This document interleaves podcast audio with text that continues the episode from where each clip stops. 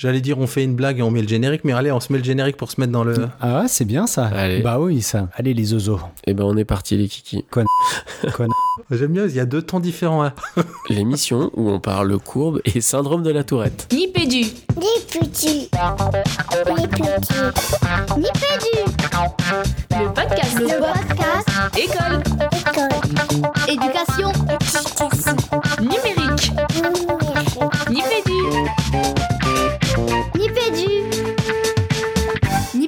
Bienvenue dans Nipédu, Nipédu saison 9, épisode 4, et on a vraiment une pêche de folie parce que, en tout cas pour nous, c'est la toute première fois qu'on écoute le générique avant de débuter l'émission, donc on est presque comme des, comme des auditeurs, euh, et je ne ferai pas la blague habituelle, et je suis évidemment, forcément, avec euh, Jean-Phi. Salut Jean-Phi. Salut Régis, on est groovy avec ce générique euh, pour commencer. C'est très très bien. Mais carrément, salut Fabien. Salut Jean-Phi, salut Régis. J'espère que vous allez bien. Et ouais, démarrage euh, tout feu tout flamme. Tout feu tout flamme sur les chapeaux de roue, avec la question habituelle, c'est quoi ton actu numérique du moment Fabien? Euh, écoute, mon actu numérique, ça va être l'actu de mes solutions préférées, de mes applications compagnes, puisqu'il y a eu plein de nouvelles features. Alors, euh, sur Slack, j'ai découvert ce matin même un nouvel éditeur de texte, euh, où tu sais, tu as, cette sensation où tu dis, mais où est-ce que j'habite, où je suis et tout. Donc euh, ça c'était sur Slack, grosse grosse mise à jour aussi sur la suite euh, Office de chez Google, de chez Google Workplace, avec une nouvelle fonction approbation que j'ai très très envie d'essayer sur les Google Sheets pour travailler en équipe. Et puis euh, Twitter qui permet désormais d'enregistrer les spaces. Donc tu vois plein de nouvelles features sur des choses que j'utilise dans mon quotidien. Et toi Jean-Phi T'as une actu numérique? Je crois que je peux la classer un peu comme, euh, comme Fabien. euh, le, mon, usage quotidien de, de mon iPad s'est encore un petit peu étoffé en découvrant une, une manière beaucoup plus ergonomique de synchroniser mes lectures, c'est-à-dire entre ce que je lis sur mon iPad et sur mon ordi, et d'annoter d'un côté et de l'autre, et d'être sûr de retrouver des deux côtés, euh, tu vois ce que j'ai fait, euh, etc. Et euh, voilà, un, petit, euh, un, un petit usage du cloud que j'avais pas encore découvert et qui marche du tonnerre. Euh, donc, euh, une petite facilitation du quotidien sur cette euh, Apple. Et toi Régis, c'est quoi ton actu numérique euh, du mois? Écoute, l'actu numérique, c'est Udemy. Vous connaissez sans doute, hein, c'est des cours en ligne. J'avais payé quelques cours à mon fils de, de Python, là, dont il avait besoin. Et puis moi, je suis allé choper un cours sur Zotero, que Jean-Phi doit sans doute connaître pour d'au- d'autres lectures que, que, que, que- qu'autour de l'iPad ou du, ou du MacBook. Mais voilà, pour un petit peu découvrir cette solution-là dont je vais, je crois, avoir besoin bientôt. La team recherche en fait.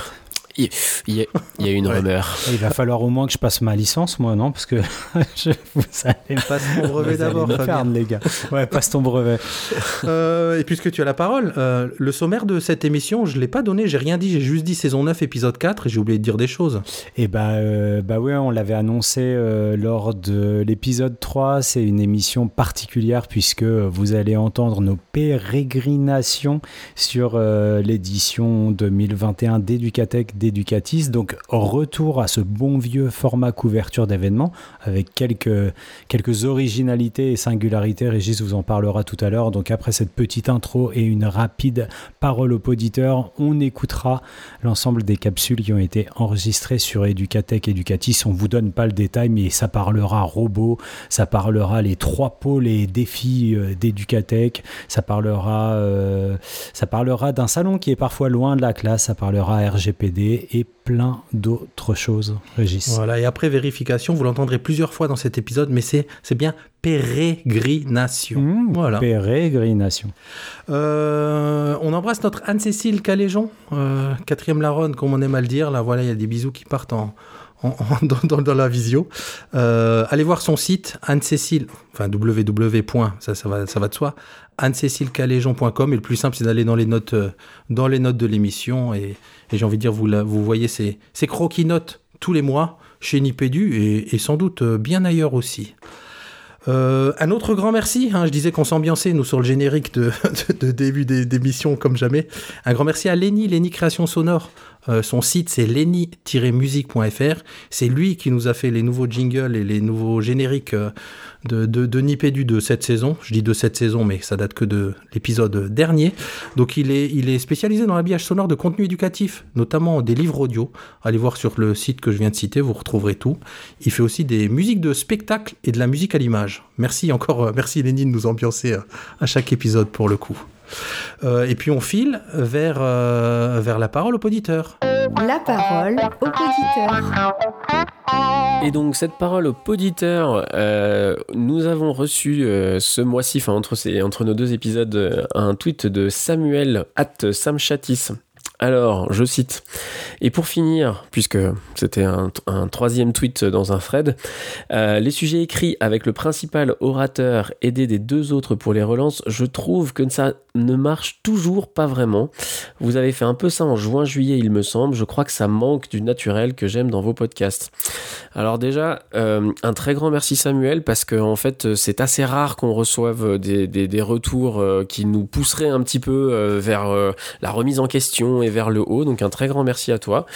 Euh, comme tu le sais, euh, voilà, c'est des formules qu'on teste, et donc on te remercie beaucoup pour notre pour ton retour. Et puis euh, tu, ton tweet n'a pas manqué de nous, nous faire discuter entre nous. Voilà. Et donc, écoute, bah, la suite aux prochains épisodes. Un grand merci à toi, Samuel. Alors ce Educatech 2021, lequel de vous deux peut me dire par cœur, ou presque, le, la thématique? Attends, je ferme les yeux. Quel numérique éducatif pour le monde d'après? Ouais, c'est ça. On est en plein, on est en plein dans le monde. euh, Enfin, ça veut dire qu'on est encore dans le monde d'avant, hein, pour le coup, puisqu'on réfléchit au monde d'après. Et donc, il y avait notamment trois défis éducatifs euh, fil rouge, dont vous entendrez parler aussi dans la suite de, de l'émission. Avec le premier défi, c'était ré- réussir la continuité éducative. Le numéro 2, outiller les écoles et les acteurs éducatifs. Et le numéro 3, repenser la forme scolaire. J'ai envie de dire. euh, Programme costaud hein, de, que de relever ces, ces trois défis. Euh, nous, de notre côté, pour ceux qui sont habitués de Nipédu, euh, bon, bah, vous allez encore une fois être surpris, peut-être en bien, peut-être en mal, Sam. On a, on a changé la formule. hein. Vous savez, habituellement, quand on couvre un événement, on, on allait tendre le micro aux, exposants, leur poser quelques questions. Et là, on a fait vraiment un choix édito euh, fort, hein, j'ai envie de dire. Pas de capsule audio des intervenants, mais plutôt des réflexions à chaud. On a erré, j'allais dire. On a fait quelques pérégrinations dans les allées de, de, Educatis et on s'est mis de temps en temps de côté on a réfléchi à, certaines, euh, à certaines thématiques. On vous en dit plus un tout petit peu, un tout petit peu plus loin. Euh, ce qui avait vraiment de sympa, euh, Jean-Philippe, c'était que c'était bah, pour le coup, notre premier événement, tous les trois en IRL. oui, tout à fait. In real life. Euh, tout à fait, parce que c'est vrai que en général, la couverture des événements, vous, vieux baroudeurs des événements éducatifs, euh, Fabien et toi, vous avez beaucoup couvert ça, et puis moi, j'avais un petit peu de mal à vous suivre, notamment pour des, raisons d'enfants en bas âge, tout ça. Et donc là, c'était la première fois que j'avais pu me joindre à vous, et qu'on a couvert cet événement tous les trois. C'était euh, ultra sympa, et puis, euh, et puis c'était cool de, de participer justement à la réflexion sur la ligne éditoriale à prendre pour, pour l'événement. Euh, bon, en tout cas, on vous passe donc les, les- les capsules dont on vous parlait un petit peu plus haut, les capsules, on va le dire réflexives avec les guillemets qui vont bien, enregistrées euh, directement sur place, une petite dizaine de capsules et quelques petits bonjours de personnes euh, croisées ça et là.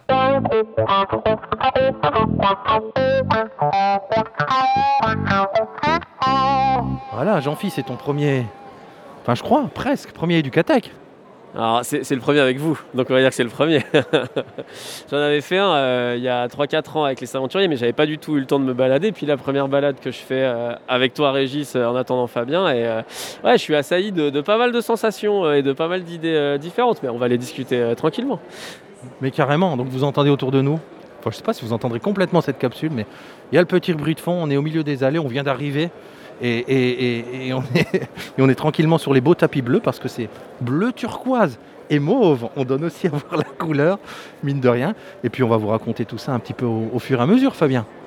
Ouais, on retrouve nos, nos marques euh, tranquillement dans ce très grand salon dans le hall 7 de, de la porte des expositions de Versailles. Euh, là, pour tout vous dire, on vient de partir du carrefour de l'innovation où on a croisé euh, l'installation des, des premières présentations euh, avec euh, tout ce mobilier adapté. Ils ont même un jardin intérieur où on a des feuilles mortes par terre. Donc, euh, donc voilà, bah, on y va, quoi. C'est parti.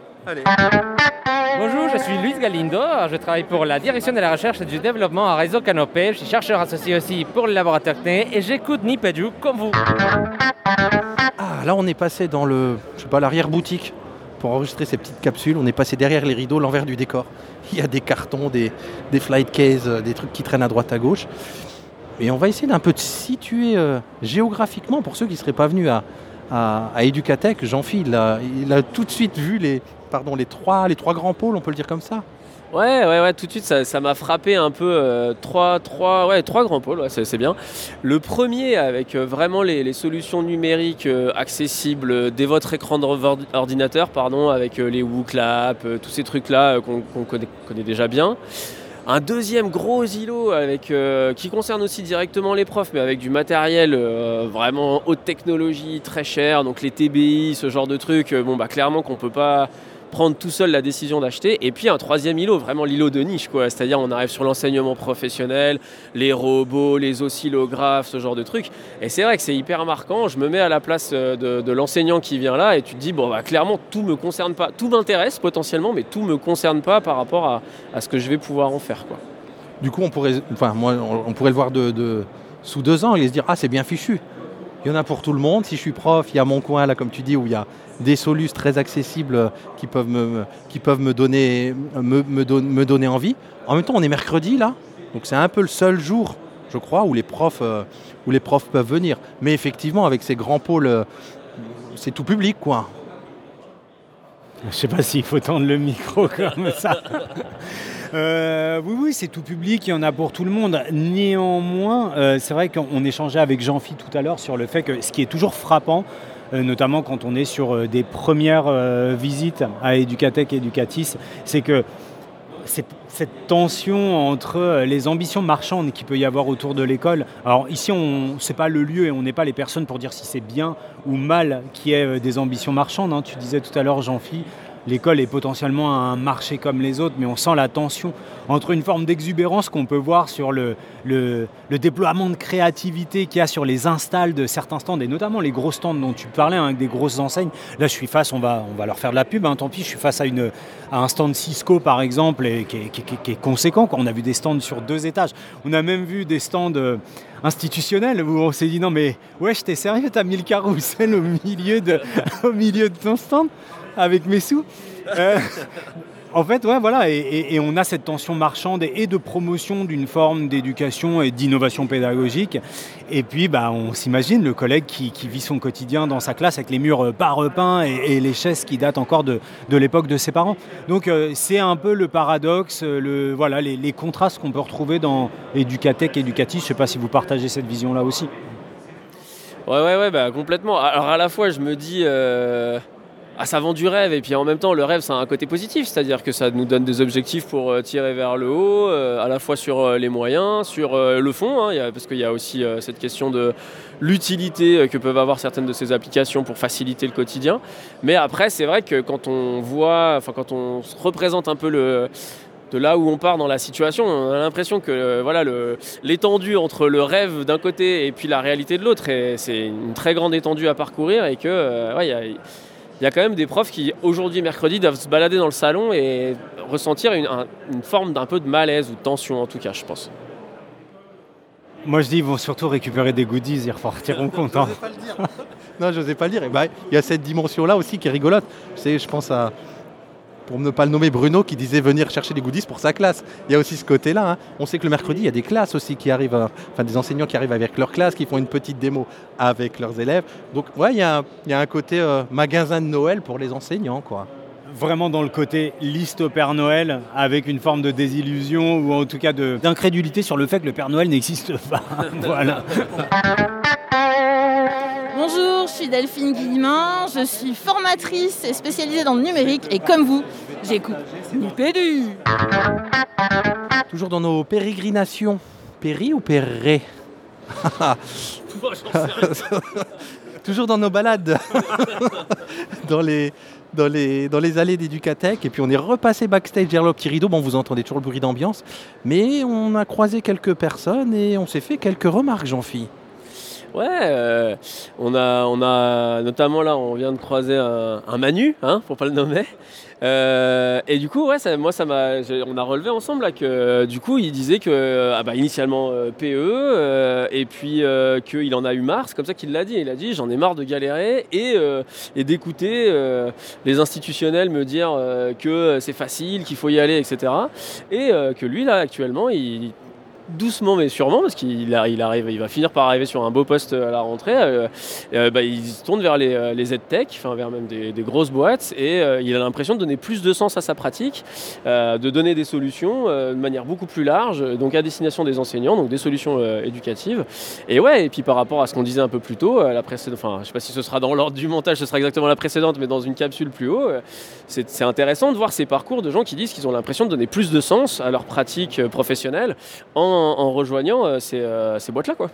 Ça fait écho, Fabien, à une de tes actus, euh, enfin de tes actus du moment d'un des derniers épisodes de Nipédu, où tu parlais de toutes ces reconversions professionnelles d'enseignants qui se tournent vers autre chose avec un peu plus d'inspiration. Ouais, c'est- rigolo ce que tu pointes, Jean-Philippe, vraiment de se dire que hum, intuitivement, on pourrait se dire que la reconversion, la reconversion professionnelle pardon, et la quête de sens, elle t'emmène euh, d'un bullshit job du genre euh, je suis VRP pour une boîte euh, EdTech et je, non, finalement je vais devenir prof. Et là, dans le témoignage de Manu, comme tu l'appelles, on a complètement, on a complètement l'inverse. Et c'est pas le seul hein, d'ailleurs qu'on a pu rencontrer et qui, bah, vous imaginez, sur un salon comme celui-ci, on a, on a plein de collègues qui sont dans cette forme de, de reconversion. Euh, m- moi, ça me questionne vachement sur. euh, allez, Régis, je te regarde droit dans les yeux et, je te parle d'énergie scolaire.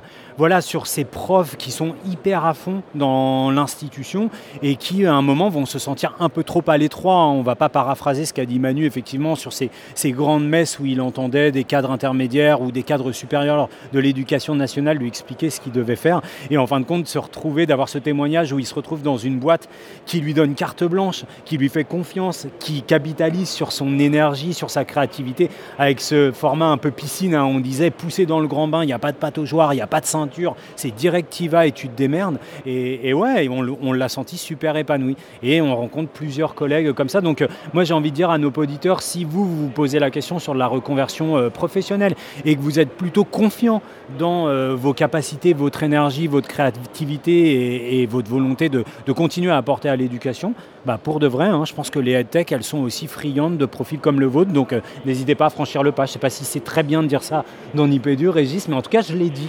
Et c'est toi qui l'as dit. Non, et ça fait écho à, des discussions aussi qu'on a déjà eues sur le fait que quand tu es enseignant, tu es parfois pas conscient de toutes les compétences que tu as parce que tu es dans ton bain quotidien d'enseignant et en termes de, je projet, en termes de créativité, en termes de, force de travail parfois, qui est très recherché euh, euh, par ailleurs, mais sans, sans être conscientisé par les enseignants. Je pense notamment à, à ces bilans de compétences, je ne veux pas dire de bêtises, qu'on a le droit de faire une fois au moins dans sa carrière d'enseignant. Donc peut-être euh, c'est un premier, un premier pas en tout cas pour, euh, pour franchir un autre pas un peu plus grand. Bonjour, je m'appelle David Cohen, je suis désormais collaborateur et formateur à l'École Polytechnique Fédérale de Lausanne et euh, sur Educatech Educatis et comme vous, j'écoute Nipédu. Dans les backstage, on se disait avec sérénité que euh, il y a une thématique générale de, euh, cet événement Educatech, quel numérique éducatif pour le monde d'après, qui est décliné sous forme de trois défis à la fois larges et précis, euh, Jean-Phi. Ouais, alors pour les lister rapidement, donc le premier défi c'est réussir la continuité éducative, je vous l'ai dit tel quel. hein. Le deuxième c'est outiller les écoles et les acteurs éducatifs. Euh, et le troisième c'est euh, repenser la forme scolaire. Et puis là on voulait faire cette petite capsule euh, à propos du troisième défi. Donc sur la question de la forme scolaire, parce qu'on sent très vraiment que le salon est très axé sur bah, le- les murs de la classe qui sont tombés avec la pandémie. Là, ce matin encore, on se le disait aussi en off, qu'on savait qu'aujourd'hui, il y avait encore 6000 classes qui étaient fermées pour cause de pandémie. Et clairement, on sent, enfin, je ne sais pas ce que vous en pensez les garçons, mais on sent que le salon a vraiment accès et invité euh, des acteurs euh, relatifs à euh, cette ouverture. Alors, c'est marrant qu'il l'ait formulé comme... renouvellement de la forme scolaire, ça fait presque un peu social, ça, mais du coup, ouais, c'est, je sais pas que, comment vous avez accueilli ça, vous les garçons? Vous avez vu des stands que vous n'aviez pas vus les années précédentes. vous voyez des enjeux particuliers? Moi, alors c'est rigolo parce que tu parles d'ouvrir la classe et de. Moi, ce que j'ai vu, que je vois, qu'on voyait moins les années précédentes, c'est à l'intérieur de la classe, c'est ces stands d'aménagement de la classe, avec ces, je sais pas dire, ces tables flexibles à roulettes qui s'emboîtent sous différents formats pour collaborer, etc. C'est quelque chose qu'on voit de plus en plus. On a vu même des espèces de petits jardins d'intérieur, pour le coup, avec des petites plantes et ces choses-là. Et tu me faisais la remarque en off, et je pense qu'on va en discuter, de oui, oui, il y a ça, mais il y a aussi autre chose suite à cette pandémie, avec toutes ces solutions en ligne. On a notamment aussi vu un, bah, stand de, Zoom, par exemple, qui on se pourrait se dire n'a pas besoin d'être là. Et si, il se montre parce qu'il y a eu un vrai, pas pendant ces pandémies autour de- des- des usages numériques. Ouais, il y a deux choses dans ce que vous dites, les garçons. Alors, il y a l'aménagement physique de la classe, avec euh, les tendances autour de, des classes flexibles notamment. Et puis, il y a bah, le fait que l'école est de plus en plus hybridée, quelles qu'en soient les raisons, mais majoritairement, tu le, disais, Régis, celui bah, de la crise sanitaire qu'on connaît depuis deux ans. Sur le matériel, il y a quand même, et, on le partageait avec un, avec un exposant, euh, qui n'a rien à voir avec euh, les aménagements flexibles de la classe, quoique c'est le prix du matériel qui questionne quand même, puisque dans l'un des deux axes que tu as décrit, euh, Jean-Phi, il y avait euh, comment est-ce qu'on rapproche en gros les gens qui financent le matériel des gens qui produisent ce même matériel. Il y a quand même un, gros point d'achoppement qui continue à être euh, bah, le prix de ce matériel et, euh, et le peu de deniers dont peuvent disposer les, collectivités territoriales pour les financer. Je vois que Jean-Phi s'agite à côté, donc j'agirai sur le deuxième point sur l'hybridation après. Ouais, Jean-Phi, tu voulais réagir autour de ça? Non, parce que du coup, ça veut dire qu'on n'est vraiment pas à un paradoxe près. Parce que c'est-à-dire qu'à la fois, on a un salon qui nous propose euh, des solutions d'aménagement en classe, et puis du coup, bah, tu pourras y revenir sur. euh, euh, et puis qui, coûte cher. Et puis en plus, on a un salon qui nous offre à la fois plus d'aménagement en classe et aussi plus de solutions pour euh, de l'hybridation. Donc c'est c'est assez paradoxal d'inciter à dépenser de l'argent, j'allais dire, dans une certaine mesure, à la fois dans mieux aménager sa classe et en même temps faire plus de choses à l'extérieur de la classe, quoi. Ouais, ça veut, ça veut dire double budget, c'est ça que tu veux dire, parce que, parce que l'un n'empêche pas forcément l'autre. Parce que qui dit hybridation ou comme modalité, on ne sait pas ce que nous réserve la crise sanitaire. Tu accueilleras des élèves en classe, tu en accueilleras d'autres d'une autre façon virtuellement. Donc moi, j'y vois plutôt de se dire, pour faire les choses bien, on dédouble les budgets. Et c'est rigolo, parce que quand on était sur ce stand avec le, le mur virtuel là, sur lequel on s'est arrêté parce que c'était assez, assez exceptionnel, moi, je me suis dit, on avait une, une amie qui passait à ce moment-là, Muriel, pour ne pas la citer, qui dit oui, mais qui va acheter ça? Et moi, je lui dis typiquement, là, parce que tu penses avec ton logiciel éducation nationale, mais demain, tu ouvres ton école avec un projet d'école un peu particulier sur justement, sur euh, on, est une, on est une école commodale, on se prépare à tous les scénarios sur une crise sanitaire et on saura aussi bien accueillir vos enfants euh, dans la classe que hors la classe, avec euh, un double budget qui est travaillé pour. Bon bah, bon bah voilà, tu te dis, mais, mais ça, représente quand même une, une manne. Et je sais pas, Régis, pour pas être dans un tunnel, peut-être que toi tu voulais rebondir. Ouais, ouais, et, creuser cette question de cette espèce de, je sais pas comment dire, de gymnase numérique, là, avec ce grand écran tactile, on se dit effectivement, on y voit des usages, et il y a, effectivement un effet waouh, y a aussi un effet waouh pour le prix, mais avec, euh, on commence à gratter, dire, ok, et, pédagogiquement, qu'est-ce que je fais avec ce mur pour vous décrire un petit peu? On a un ballon, on a un mur avec un damier, et euh, le mur devient tactile, et puis là, il nous montrait, il faisait une démonstration de, je remets les images dans l'ordre, et on se disait, bon, ok, on peut faire apprendre l'alphabet avec ça. On se disait, ah, tiens, remets, euh, grâce au ballon, on clique sur les, les images pour remettre les lettres dans l'ordre. Et Jean-Phil, tu avais une remarque ultra pertinente pour le coup, je ne vais pas la dire à ta place sur ça. C'était, c'était sur le fait qu'on est sur les apprentissages moteurs et on dévoie un peu en mettant le. Ouais, ouais, bien sûr, c'est que oui, oui, oui. Euh, c'est que en effet, euh, mine de rien, il y a quand même une activité motrice qui demande de la concentration parce qu'il faut viser quelque chose et que quand je me concentre sur la visée, je me concentre pas sur. euh, là, en, en l'occurrence, on a vu aussi une activité, c'était genre viser les capitales. Les, les villes, il y avait plein de noms de villes et puis il fallait, fallait seulement viser les villes qui sont effectivement des noms de capitales. Mais en fait, bah, mine de rien, il y a une concentration double, à la fois motrice et cognitive, qui fait que bah, je pense qu'il y a de l'énergie qui passe dans le moteur, qui passe pas dans le cognitif et on travaille pas que euh, la chose et donc on la retient moins bien, quoi. Et avec, je- moi, je termine là-dessus pour ce, pour ce gymnase numérique, je vais le dire comme ça, de, avec cette remarque qui peut venir très vite et qui serait compréhensible. On se disait, bon, non, même en sport, vous mettez les élèves devant un écran géant maintenant, donc qui serait recevable là pour le coup, euh, derrière, derrière l'effet waouh. Salut, c'est Emmanuel Quatrefage sur Educatech, accompagnateur de projets numériques. Et comme vous, j'écoute Nipédu. Euh, bah venez les gars, on continue notre petite marche au milieu des, au milieu des, au milieu des stands là. et, et, et quand- Donc vous entendez les, les philosophes de Nipédu, non? Et on, on voit beaucoup de sourires sur les stands, Fabien. Ouais, ben ça fait un peu le lien avec ce qui a été dit. Alors, euh, dans une capsule, je ne sais pas comment Régis va les monter, mais plus haut, ou- c'est que, euh, je sais pas, ça doit être le septième ou huitième Educatech pour euh, notre duo en tout cas. Le, premier avec Jean-Phi, mais avec Régis, 7 ou 8. Et, ils ont la pêche, les exposants. Ils ont vraiment la pêche. Euh, On sent que la conjoncture, bah, mine de rien, on parlait, donc on disait dans l'autre capsule, d'hybridation, de comodalité, mais euh, bah, on sent quand même, et, c'est euh, là aussi, on ne va pas mentionner ni la personne, ni la solution à, quelle- à laquelle elle appartient, ou en tout cas qu'elle qu'elle propulse, qui nous disait que bah, la conjoncture est très très bonne et que le nombre de licences vendues s'était éloigné. Donc j'ai envie de dire, les garçons, je ne sais pas si vous l'avez ressenti de cette façon-là, mais derrière les masques, c'est plutôt tout sourire pour les tech euh, françaises. Ouais, et puis en plus, alors là, pour le coup, euh, moi j'aurais tendance à dire car bien sûr, il y a grand sourire, et puis on peut comprendre pourquoi, parce qu'ils vendent et c'est très bien, mais, mais aussi, moi je trouve qu'il y a un sourire euh, de créateur, c'est-à-dire que ça, ça, ça permet aussi, dans les bons côtés de, la, de la crise sanitaire, ça a permis aussi un développement de nouvelles solutions qui sont en fait extrêmement intéressantes, et c'est vrai qu'il y a aussi ce sourire qui est pas. Il y a des gens qu'on sent sincèrement stimulés, contents de, contribuer au développement de nouvelles solutions et de nouvelles choses. Et, euh, de ce point de vue-là, moi, je trouve, ça, porteur et intéressant.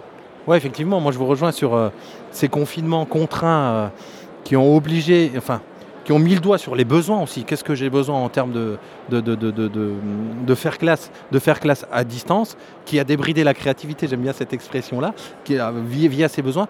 Et il y a aussi très conjoncturellement, j'ai envie de dire, mais ça c'est anecdotique, mais pas tant que ça, les sourires aussi de un événement physique avant, après deux ans de- d'incertitude, donc le fait de se retrouver physiquement, de voir les solus euh, réellement, les kakémonos, les couleurs, de discuter, de filer des, petits goodies, je pense à toi Jean-Phi et à tes filles notamment, ça, ça, ça participe aussi de ce sourire euh, de manière pas si anecdotique que ça. quoi. Nathalie Bécoulet, déléguée régionale au numérique pour l'éducation en Bourgogne-Franche-Comté et je suis sur le salon Educatec Educatis et comme vous, vous tous, j'écoute Nipédu. Ça sent le muffin à la myrtille. Pour ne rien vous cacher, on s'est posé avec un petit café, une petite infu et on s'est débarrassé d'un des larrons, le plus petit de la bande, ceux qui voient un petit peu, qui a été recalé à l'entrée parce que figurez-vous que pendant le repas, il a perdu son badge. Donc euh, on est bien content de continuer euh, sans lui. Non, c'est pas vrai, vous imaginez bien. Mais derrière le sent le myrtille, on a une petite euh, remarque tout à l'heure. Jean-Phi, tu nous disais à propos de, à propos de saveur. Ouais, bah, justement, en profitant de la pause, en étant sorti du salon physiquement et puis en y revenant, en fait, j'ai résumé un peu ma- mon impression du matin en, cette phrase en disant en fait, ça sent pas la classe, quoi. Ça sent pas l'école, ça sent pas le.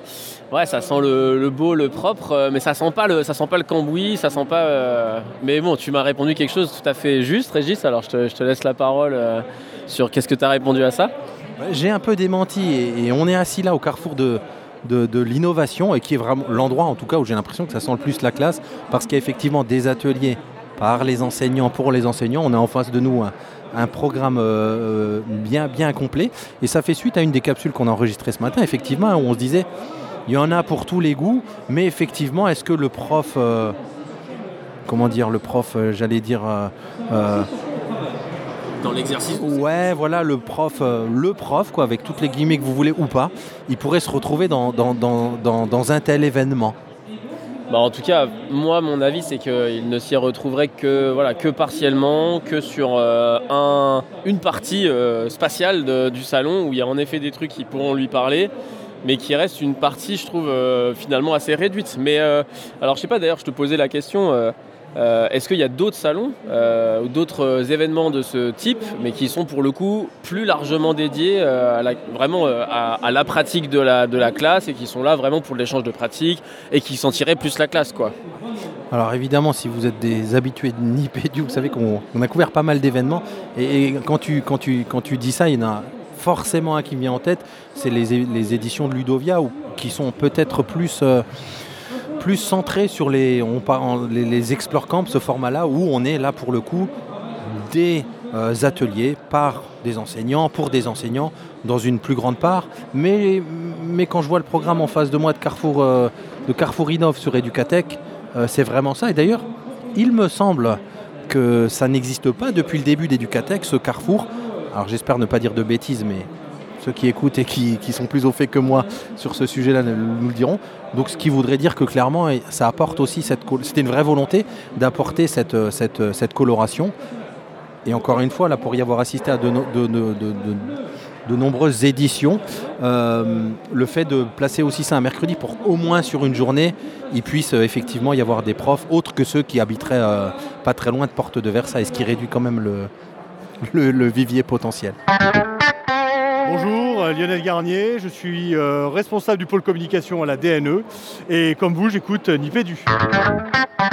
C'est parti. Je dis c'est parti, mais c'est parti pourquoi C'est parti pour discuter un petit peu concret et matériel, Jean-Phi. Ouais, euh, alors en fait on est pas donc euh, on était toujours en train de boire notre café et euh, on est à côté euh, d'un stand euh, avec un- une petite boîte qui raconte des histoires. Et puis euh, et puis avec Régis, on a commencé à se poser la question de se dire euh, mais en fait euh, cette petite boîte qui raconte des histoires euh, com- comment on l'utilise en classe quoi? Et donc on en est venu à se poser la, question de, euh, ouais, de, cet aspect matériel et puis on a on a un peu tiré le fil sur la question des robots. Ouais, des robots, tout à fait. Donc, dans ce point matériel, en se posant plein de questions, à la première, en se disant Ah ouais, encore des stands de robots. Il y a depuis maintenant de nombreuses années ces fameux stands matériels autour des robots, qui, encore une fois, en ce côté, bah, tu as envie d'en avoir pour la classe, mais ça coûte cher. Et avec quelle plus-value euh, concrète d'utiliser vraiment le robot euh, physique euh, pour une tâche pédagogique? Ouais, et puis du coup, ce qu'on en venait à se dire, enfin en tout cas à se demander, c'est que enfin, moi je, suis assez convaincu que derrière les tâches au niveau des robots, euh, il y a bah, le travail de programmation qui sont des choses qui aident énormément au développement des raisonnements logiques, etc. Mais est-ce que les robots sont pour autant nécessaires à travailler ça? Alors que sur cette petite boîte qui raconte des histoires, sur laquelle on a commencé à discuter, euh, bah là potentiellement pour euh, une classe d'âge, pour les 3-6 ans qui donc ne savent pas lire, il y a peut-être une, une vraie plus-value dans le sens où c'est peut-être le seul moyen, alors hormis la maîtresse qui lit une histoire à tout le monde hein, bien évidemment, mais euh, c'est peut-être le moyen d'avoir des petits groupes, des petits slots de 5-6 qui lisent des histoires différentes et qui peuvent travailler sur leur imaginaire, se créer une représentation, chose qu'ils ne peuvent pas faire avec une histoire qui est racontée avec des écrans ou même avec un livre sur lequel il y a euh, le plus souvent des illustrations.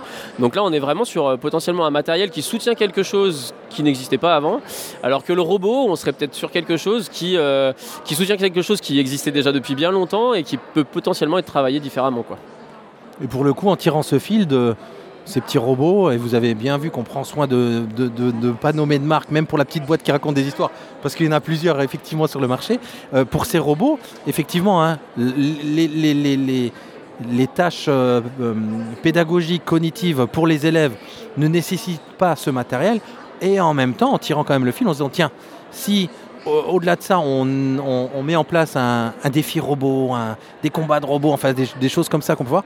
On développe pour le coup bien plus que ce que tu évoques, Jean-Philippe, c'est-à-dire les, tâches de programmation et d'algorithmie pour, les élèves, euh, des compétences dites du 21e siècle, collaboration, créativité, euh, qui seraient quand même plus compliquées sans ce matériel peut-être.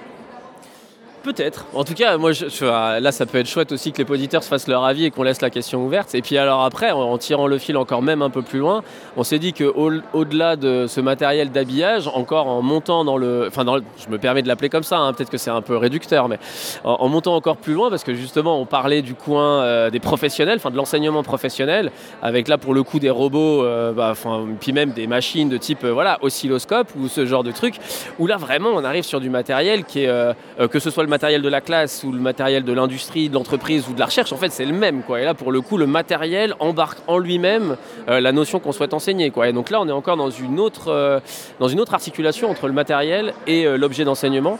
Et donc voilà, on trouvait ça hyper intéressant de, voir que voilà, le côté matériel peut avoir certainement un- un- une valeur différente en, en fonction des cas. Quoi. Euh, ce coin, euh, vraiment pour l'enseignement professionnel et dont tu parles, où on voit des, vrais bras articulés de- de- d'espèces de, bancs de montage, on se disait aussi que sur les stands purement pédagogiques, euh, hors, hors ce stand-là, on pouvait parfois se dire Ah ouais, il y a de l'esbrouf, alors que là, dans le professionnel, on voit qu'il n'y a pas d'esbrouf, tu dis, il y a des oscilloscopes, des bras articulés. Et en y réfléchissant un peu, on se dit aussi Tiens, mais, mais s'il y a un chef des travaux d'un établissement, d'un lycée professionnel qui vient là, peut-être pour lui que ce bras articulé, c'est aussi euh, un, un- un- un- un côté esbrouf et, et- et affichage. Donc là, on avoue que c'est la limite de, de- de nos connaissances dans ce domaine-là. quoi. Voilà, on en reste là pour, euh, pour, cette, euh, pour ce petit bout et puis on va essayer de, de retrouver Fabien qu'on n'a toujours pas retrouvé. Fabien Mais où il est Bonjour, je suis Guillaume François, Érune dans le Cher, et comme vous, j'écoute euh, tous les mois Nipédu. Une question qu'on se pose euh, dans, les, allées d'é- d'Educatech, avec ce côté, on l'a dit, hein, de, magasin de jouets, magasin de Noël pour un enseignant qui, aime ou qui a envie de tester des, outils euh, numériques, qui soient physiques ou, ou- ou des applis ou ce genre de choses, c'est, euh, ça coûte cher, on n'a pas forcément les moyens de, les faire financer ou de, se les acheter clairement, mais il y a peut-être d'autres moyens de, pouvoir au moins les tester, les utiliser avec ses élèves. Bah, notamment, euh, c'est bah, les gens qui produisent en fait ce matériel ou ces applis euh, sont très contents dans de les prêter, hein, de, donner des licences temporaires ou de prêter euh, quelques, échantillons, euh, le temps que les profs les testent et puis euh, que potentiellement eux puissent bénéficier des tests faits par les profs pour améliorer le produit. Mais c'est vrai que ça donne un peu cette impression que c'est encore les, bah, je vais dire comme ça, c'est encore un peu les mêmes qui bossent quoi. Souvent c'est donc c'est pas vraiment rémunéré. La rémunération c'est d'avoir accès au matériel qu'on va te récupérer ensuite. Et puis du coup, euh, ben, euh, on se dit que voilà, les profs euh, vont encore bosser à développer des séquences et des machins, des trucs avec un matériel qui ne sera pas pérenne. Et du coup, là encore, de s'interroger de la, comment dire, de la, de la logique de ce, de ce montage qui donne accès potentiel à des choses. Ben, les profs sont contents finalement d'avoir accès à ce matériel et on peut les comprendre. Mais en même temps, c'est un peu rageant que leur travail autour de ça ne soit pas un peu plus récompensé par, des, ouais, par quelque chose de plus pérenne, quoi. Alors cette discussion elle me fait penser à deux choses. Un premier axe, c'est de se dire que on voit de plus en plus de ce genre de, de, de- de- boîtes, de tech, on va le dire comme ça, qui embauchent justement des profs parce qu'ils ont besoin de, qu'on leur apporte cette culture pédagogique de voilà on a, on a un outil, on en sent tout le potentiel, mais on n'est pas enseignant. Qu'est-ce qu'on pourrait en faire en classe? Donc ça c'est un premier levier. Et le deuxième, comme tu dis, c'est effectivement, hein, quand on aime ça, ça nous fait rêver, on n'a pas les moyens. Finalement, on pourrait se dire tout le monde est content.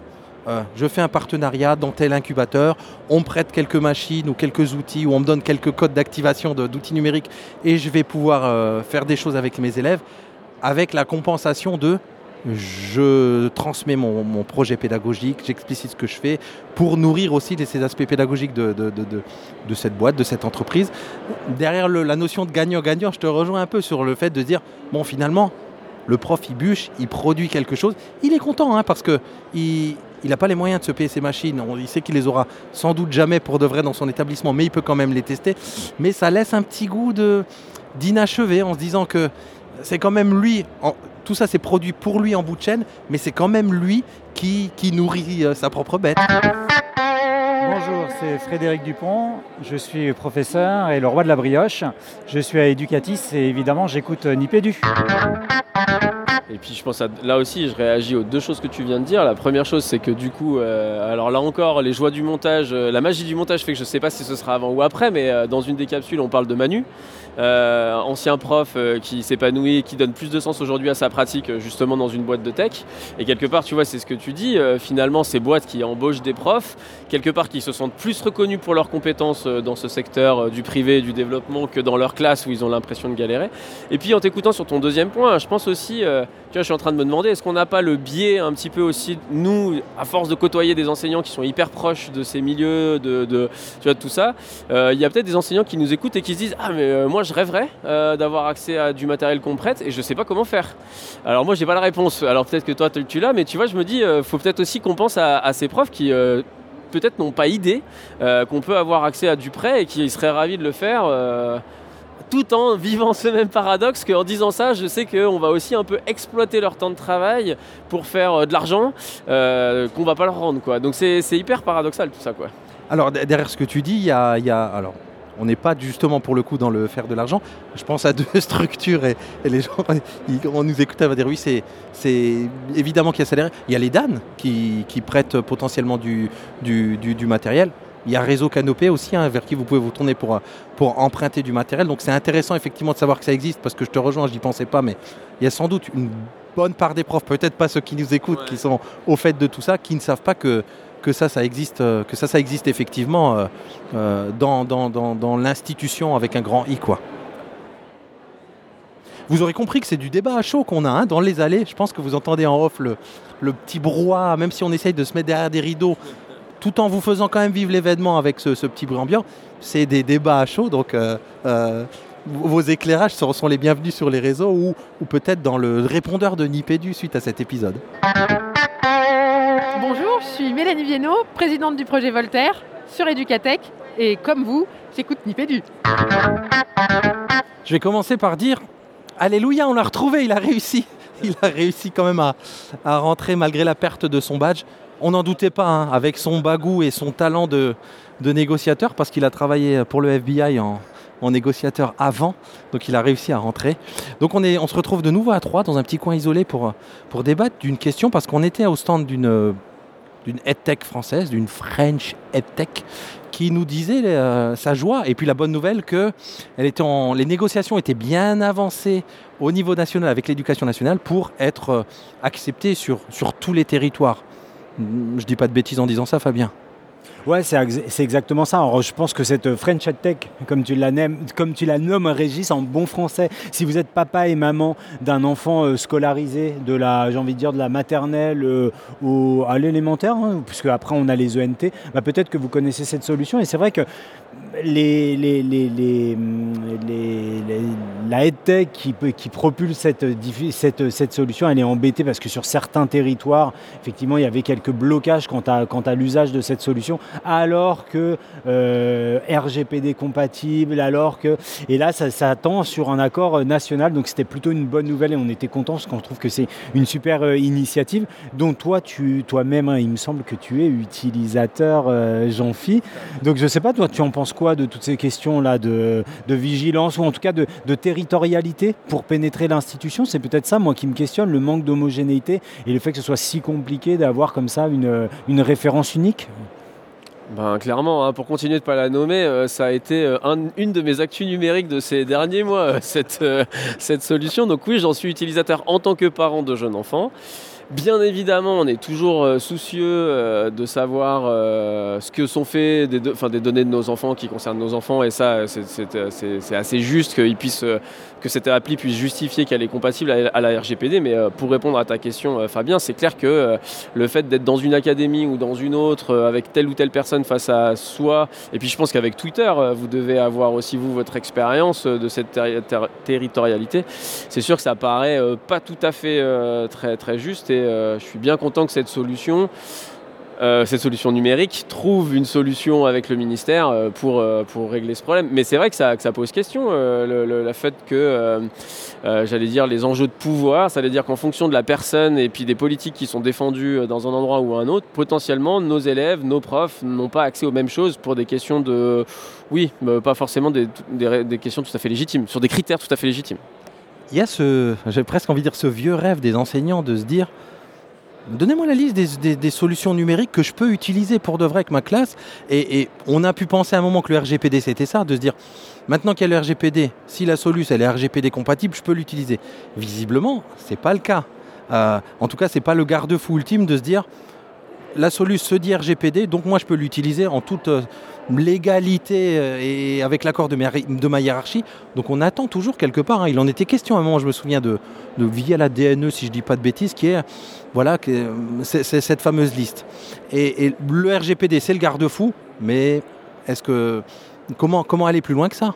Ouais, la preuve, en tout cas, c'est que tu sais que Google Éducation est RGPD compatible, par exemple. Et pourtant, l'utilisation du Google Éducation n'est pas forcément vue d'un bon œil dans, euh, dans tous les territoires euh, éducatifs. La question, ça reste, euh, ça reste principalement, et je crois qu'il y a eu pas mal de publications, ou en tout cas peut-être un colloque autour de la question des, des données en éducation et des- de, de ces fameuses données éducatives. Alors donc, on connaît les, les données à caractère personnel, les données sensibles, les données en éducation, et il semblerait qu'à date, les institutions ne sont pas très au clair autour de ce qui est diffusable, enfin ce qui est utilisable, ce qui est diffusable, ce qui relève effectivement du RGPD. Et, c'est là euh, que, la question, elle devient aussi, c'est une question très technicienne aussi, euh, qui fait que bah, ça complexifie et que parfois bah, les décideurs n'ont pas, euh, ou les, les expertises autour d'eux pour être, pour être bien conseillés, ou effectivement des sensibilités différentes qui font qu'on n'a pas cette homogénéité sur le territoire.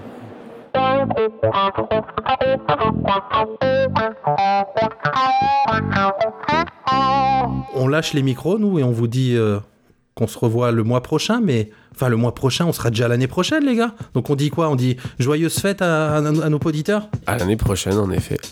Au plaisir de vous retrouver l'année prochaine. Et du coup, on peut euh, vous souhaiter de, de garder la dinde. Et de cracher le marron.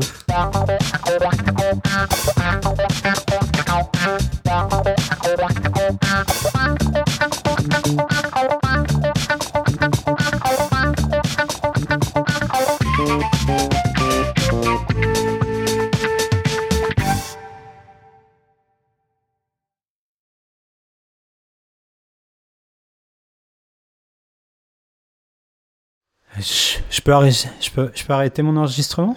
Ah, tu sais pas, peut-être qu'on va dire deux, trois conneries sympas là. Ah, mais ouais, le fameux. Comment ça s'appelle d'ailleurs ce phénomène là, dans les années. Enfin, quand tu as le truc après le dernier morceau sur un CD La plage pirate. La plage pirate, toi, tu dirais? Ah, bah, moi, c'est comme ça que j'appelais ça euh, quand j'étais jeune. Ouais. Après, Morceau caché. Comme ça. Le premier que j'ai entendu, c'était sur Nevermind, je crois. Les Beatles avaient déjà fait ça soit 50 ans avant.